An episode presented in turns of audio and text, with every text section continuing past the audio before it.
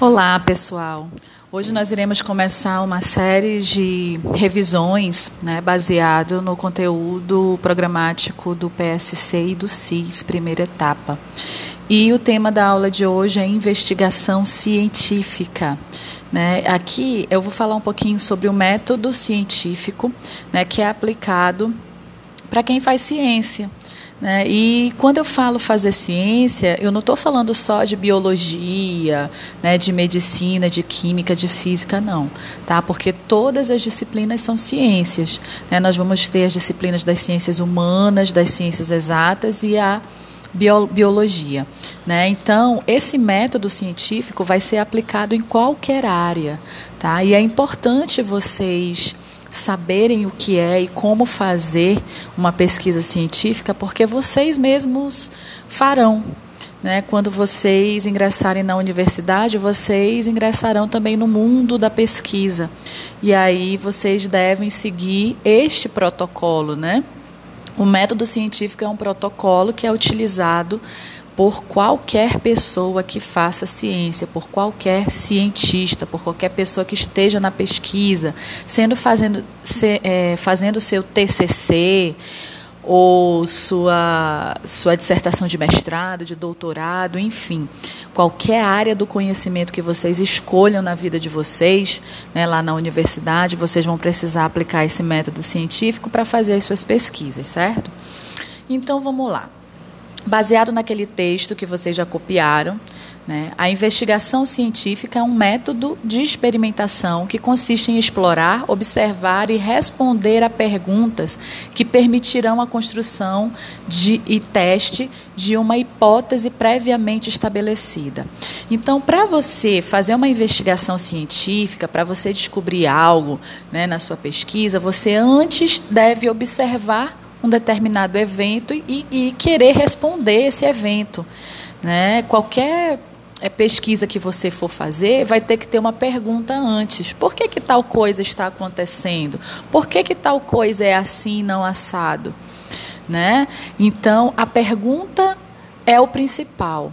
Né? Que aí depois você vai tentar, baseado nos seus conhecimentos, é, tentar responder essa sua pergunta inicial.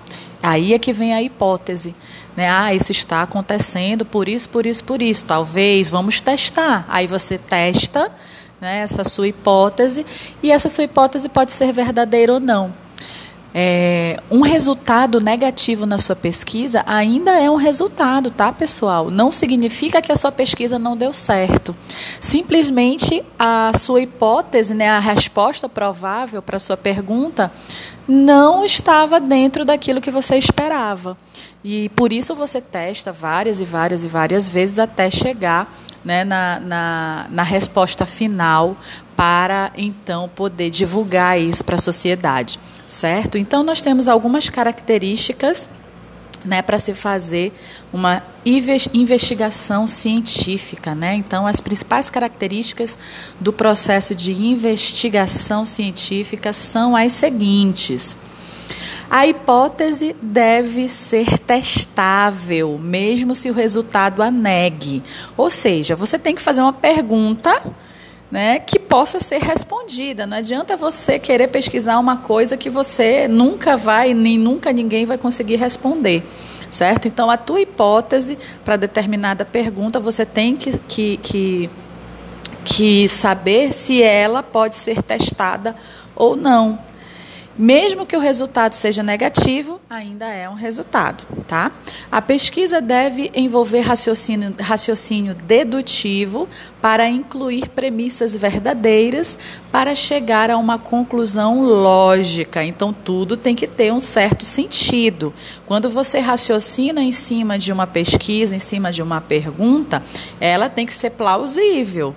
Né? Não adianta você querer estudar uma coisa sobrenatural que ninguém consegue explicar. Tem que ser uma coisa plausível, né, para chegar a uma conclusão lógica aí para tua pergunta, para a tua pesquisa. Deve ser composto por uma variável independente, ou seja, uma, uma variável que não vai mudar ao longo da, do, do, do, teu experimento. Né? Isso a gente usa muito na área da biologia, que a gente chama de grupo controle. Com esse grupo controle, você não vai fazer nada, para depois né, você poder fazer a comparação com aquele grupo que você fez a pesquisa. Tá?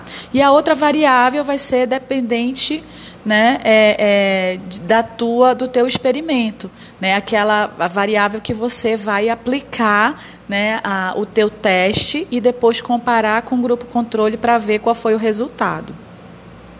O processo de experimentação consiste em um grupo experimental que se compara a um grupo controle, né? Esse, essa característica está ligada à anterior. Então eu tenho que sempre eu vou ter dois grupos, né, de pesquisa durante é, é, a minha experimentação científica.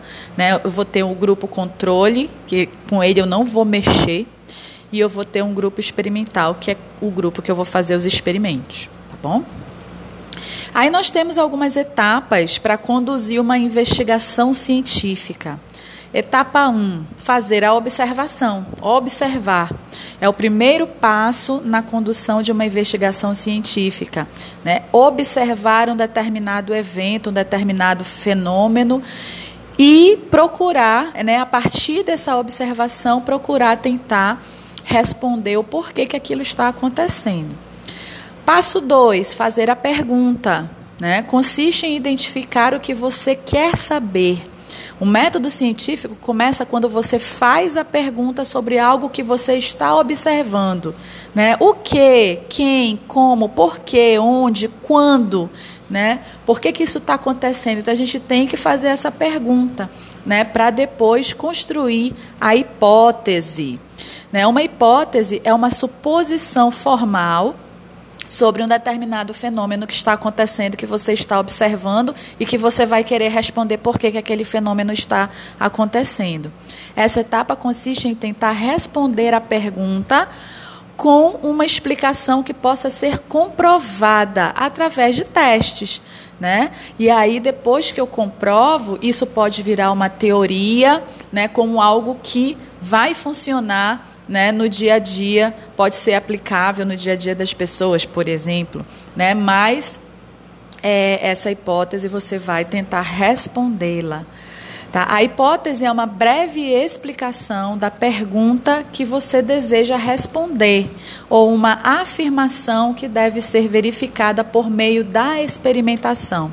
Então, quando você vai tentar responder a, o porquê né, está acontecendo determinado evento, você antes de responder, você vai dar essa pergunta possível e depois você vai testar para ver se a tua resposta é verdadeira ou não. A próxima etapa é o teste. Né? O experimento vai testar a sua previsão, a sua hipótese, né? que pode virar uma tese, né? pode virar uma teoria, né? Pode virar uma lei se for ligada à matemática, à física e à química. Né? Então a gente nessa fase de teste, a gente tem que repetir esse experimento, esses testes várias vezes para garantir o resultado. Né? Se a gente fizer só uma vez, não é garantia de que isso vai acontecer sempre. Né? Então, os testes, os experimentos são feitos ao longo de muito tempo, que é pré-estabelecido. Né? Baseado nos conhecimentos, a gente já sabe quanto tempo a gente tem que levar para fazer esses experimentos, quantos experimentos a gente deve fazer. Né? Por exemplo, quando eu estava na graduação, que eu fui escrever meu TCC, é, eu levei mais ou menos dois anos no, me, no meu experimento, trabalhando nos meus experimentos, no, nos meus testes, para eu finalmente né, chegar à minha conclusão, escrever o meu TCC e apresentar. Dois anos. Né? E tem outros tipos de pesquisa que levam muito mais tempo tá bom? Mas esse teste tem que ser repetido várias vezes. Se a gente tiver sempre o mesmo resultado, né, significa que aquilo ali é o que vai acontecer mesmo. Ah, o próximo passo é realizar uma análise dos dados né, e, e estabelecer as conclusões. Então, eu vou, ao final de todos os experimentos, né, é, é, coletar esses dados e analisar esses dados, né, para ver se elas suportam a minha hipótese ou não. né? Os meus dados podem contrariar a minha hipótese ou podem confirmá-la. Então, quando não é positivo, os cientistas criam então um novo processo com base nas informações obtidas, né? Se eu tenho tanta certeza assim da minha hipótese, mas os experimentos deram negativo, então eu vou tentar fazer de outro jeito. Se continuar dando negativo, aí sim, né? A minha hipótese não estava correta. E, por fim, eu vou comunicar os resultados né, na comunidade científica e para a comunidade em geral, porque os resultados da, da, das pesquisas ficam disponíveis em plataformas, principalmente para plataformas online, né, para qualquer pessoa chegar e, e, e consultar.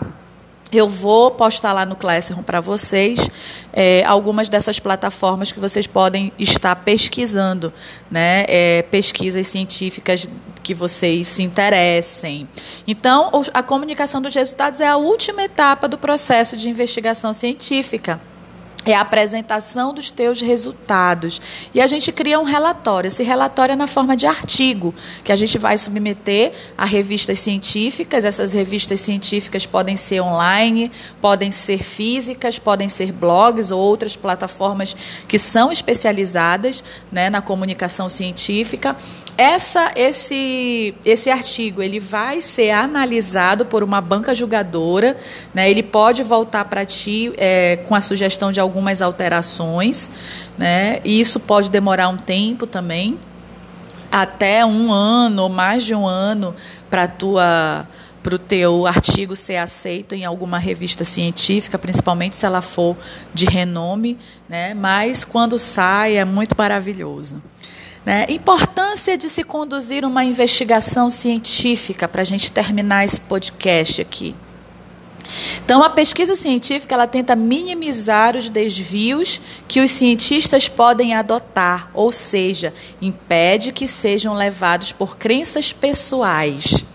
Né? A gente não pode é, é, colocar o que a gente acredita, né, as nossas crenças à frente da nossa pesquisa científica. Senão a gente vai conduzir essa pesquisa científica por um caminho que não é desejável. Nós temos que ser imparciais nesse momento. esquecer de tudo que a gente acredita e se concentrar no que está acontecendo objetivamente. Né? Então, por isso que é importante a gente seguir todos esses passos. Todos os cientistas do mundo inteiro seguem esses mesmos passos, né, para impedir que as suas crenças pessoais interfiram no resultado da pesquisa. Tá? Este método fornece uma abordagem objetiva e padronizada para realizar experimentos e assim melhorar os resultados. Quanto mais padronizado for um experimento, melhor será os resultados obtidos, gente. Né? E ou, se, ou seja, quando eu faço um experimento aqui no Brasil, qualquer pessoa, se eu padronizo ele, qualquer pessoa do mundo pode repetir né, esses experimentos para ver se realmente vão chegar à conclusão que eu cheguei. Né? Então, toda pesquisa ela pode ser refutada, ou seja, um pesquisador lá do outro lado do mundo pode pegar minha pesquisa, fazer o mesmo experimento que eu fiz e chegar num resultado diferente. E dizer: olha, é, eu fiz esse experimento, só que eu cheguei numa conclusão diferente da que a colega lá do Brasil chegou. Por isso, por isso, por isso, por isso. Então, por isso que a, a, a ciência é legal, né? Porque qualquer pessoa pode mudar o rumo de uma pesquisa científica e chegar em outra conclusão inimaginável, né? Então, a ciência é bela. A ciência, ela foi feita para que a gente evolua, né, como seres humanos, como como sociedade. Então, sejam cientistas, pessoal, seja em qualquer área do conhecimento que vocês escolherem, pesquisem, é, é, vão atrás de respostas, tá? É assim que a nossa sociedade evolui. Tá bom, pessoal? Um beijão. Até a próxima.